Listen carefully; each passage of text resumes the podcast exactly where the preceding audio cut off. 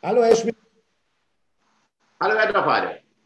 Also, wir haben ein tolles Thema, nämlich Tapferkeit, letzte Mal uns für diese Woche gewünscht. Äh, ich habe gelernt, es gibt auch einen Unterschied zwischen Mut und Tapferkeit. Vielleicht nehmen wir den Ball gleich nochmal auf.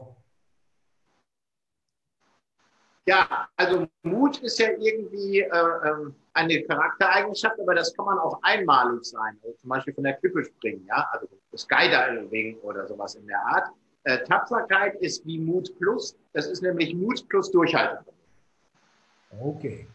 Also könnte man sagen, wenn man was anschieben muss, äh, dann reicht mutig sein. Dann muss ich nur mal die Stimme erheben oder ins kalte Wasser oder mal was anders probieren. Aber dann beginnt die eigentliche Arbeit und die eigentlichen Schmerzen.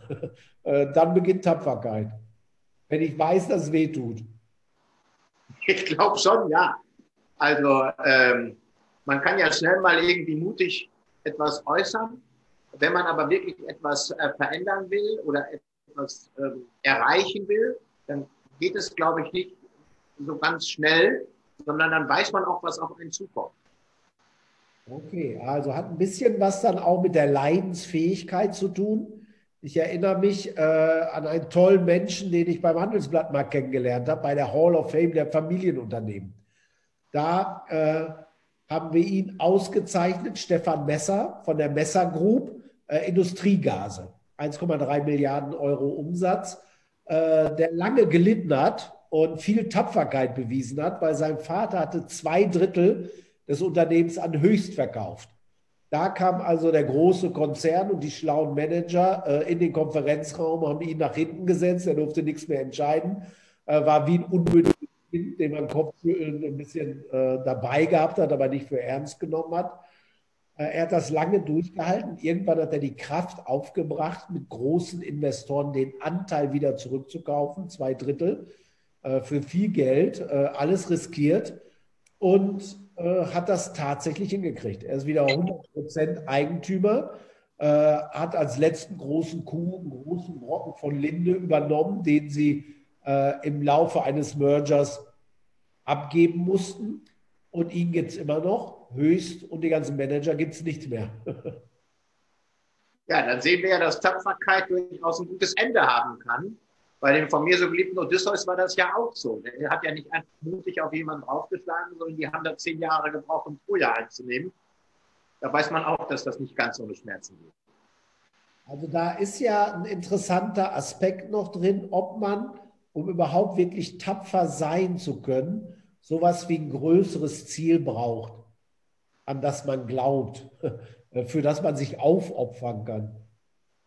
Also da bin ich fest von überzeugt. Also wenn das nur eine Laune ist, die man so hat, dann ähm, bringt man die Sache ja nicht zu Ende. Man muss daran glauben, dass an das irgendetwas bringt und dass es einem höheren Ziel dient.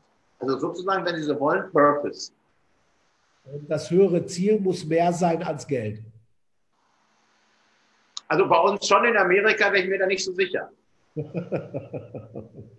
Also, ich, wenn Sie den Giuliani sehen, der da jetzt tapfer kämpft für seinen Präsidenten, äh, da scheint es ja keinen intellektuellen Lohn für zu geben, sondern nur Geld. Ja. Die, äh, die andere Frage ist, Tapferkeit, kann ich das nur für mich alleine eigentlich sein oder sehen die anderen das auch? Wird das respektiert, wenn man tapfer ist? Oh, ich glaube, das wird sehr respektiert. Also, weil ähm, die, die großen Helden sind ja nicht die Mutigen, sondern die Tapferen, die Rückschläge ertragen. Ob das jetzt ein Bergsteiger ist oder ein Manager, die, die sich gegen Widerstände und gegen Schmerzen durchgesetzt haben und dann das getan haben, was im Nachhinein als richtig erkannt wird, äh, das hat viel Anerkennung. Okay. Da ist auch ein interessanter neuer Gedanke drin, Herr Schmidt, nämlich die Verletzlichkeit. Also wenn ich wirklich tapfer bin äh, und mich zeige, mache ich mich gleich auch angreifbar und verletzlich und zeige mich verletzlich. Ist ja ein bisschen ungewöhnlich für Manager. Ja, also da, da muss ich nochmal drüber nachdenken. Da haben Sie jetzt ein so gewaltiges Wort benutzt, die Verletzlichkeit. Das passt natürlich zum Advent, passt ja nicht unbedingt zum Manager. Vielleicht sollten wir das das nächste Mal besprechen. Also, äh, da bereiten wir uns mal gut drauf vor, Herr Schmidt. Vielen Dank. Äh, und dann wünsche ich uns noch einen schönen Tag. Bis dann. Tschüss. Tschüss.